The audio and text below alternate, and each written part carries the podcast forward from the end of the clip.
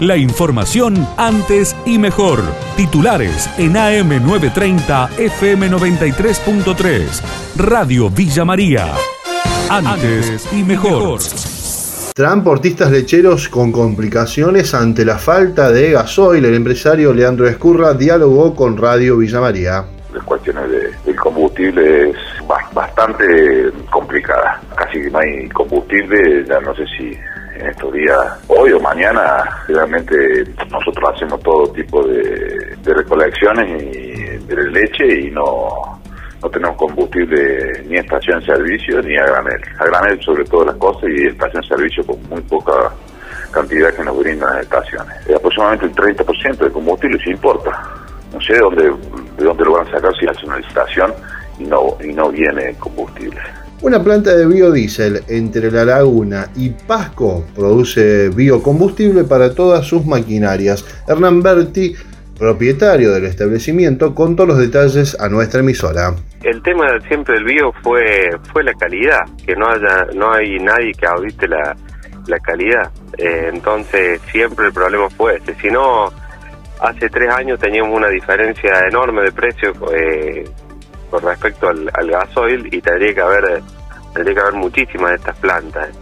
Y sin embargo no hay porque todo el mundo siempre dice el bio no funciona, pero bueno, hay que ver qué, qué bio, qué, calidad de bio el que no funciona. Ayer tuve un par de llamadas de gente amiga que en algún momento ha, probado, que ha llevado nuestra planta.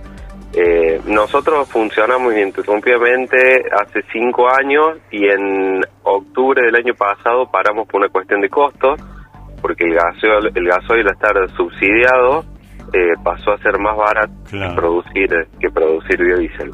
Y nosotros ahora hace una semana comenzamos a producir nuevamente al ver esta faltante o problemática que se venía de, de la falta de gasoil y bueno, hay varios varios eh, amigos y conocidos que me han llamado diciendo, che, si te sobra, tu guardame, dice que, estoy teniendo problemas para conseguir gasoil. Córdoba sumará una hora en la escuela primaria desde el próximo mes. Delia Provincial y Secretaria de Educación de la provincia brindó los detalles y explicó que alcanza primero, segundo y tercer grado, ya que el resto de los cursos cuenta con cinco horas de clase. El gobernador anunció el 12 de marzo justamente que a partir de este año en la provincia íbamos a extender la jornada extendida, en este caso de una hora, para eh, el primero, segundo y tercer grado de la escuela primaria.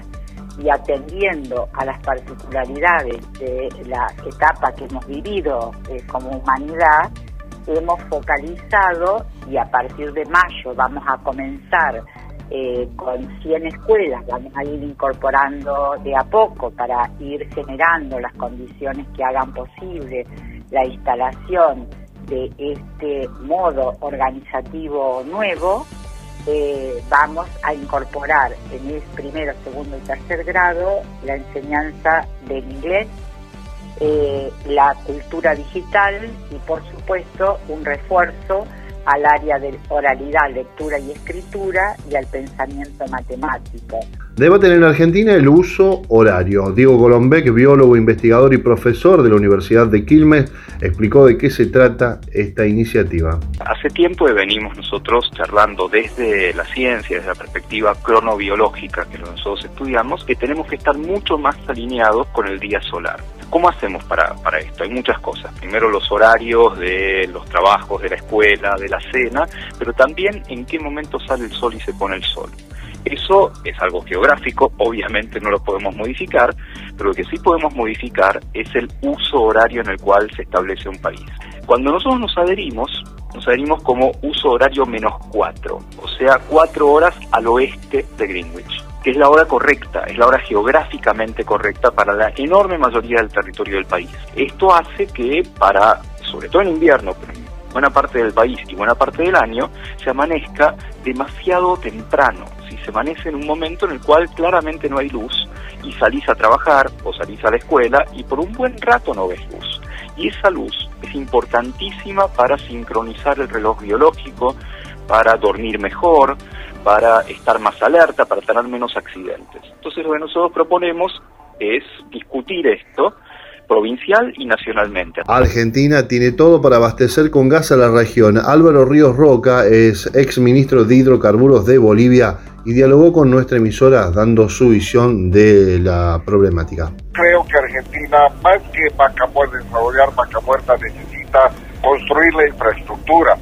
Todos los gasoductos que van hacia Buenos Aires, en ciertas, ciertas otras localidades con el gasoducto Nexo Kirchner, y luego entrar la segunda fase que prevé la reversión de DGN. Entonces eso aliviaría para que el gas de, de Bolivia ya no se lo necesite más y más bien Argentina pueda llegar al norte de Chile y muy bien podemos usar los gasoductos que van quedando vacíos en Bolivia porque hay capacidad ociosa en este momento y va a haber más capacidad ociosa y a través de infraestructura existente eh, de aquí a tres, cuatro años cuando Argentina principalmente desarrolla infraestructura. Creo que Vaca Muerta ya está aprobado y lo que Argentina no ha hecho oportunamente es desarrollar gasoductos y podríamos llegar al gran mercado de Brasil a través de los gasoductos que existen en Bolivia que están quedando vacíos y que llegan al gran mercado que es Brasil, donde la matriz energética brasilera llega al 13% con gas natural. Hay que llevarla al 30%. Eso es un gran mercado que debería aprovechar uh, vaca muerta a través de los gasoductos que tiene Bolivia. La gran diferencia entre Bolivia y Argentina es que Bolivia, si hace exploración, tiene que ir a descubrir un yacimiento. No hay la certeza. En cambio, Vaca Muerta es un shale. Uh -huh. Usted ya lo tiene básicamente descubierto y lo único que hay que hacer es producirlo. Uh -huh. La información de Villa María y la región. AM930, FM93.3. Radio Villa María. Antes y mejor.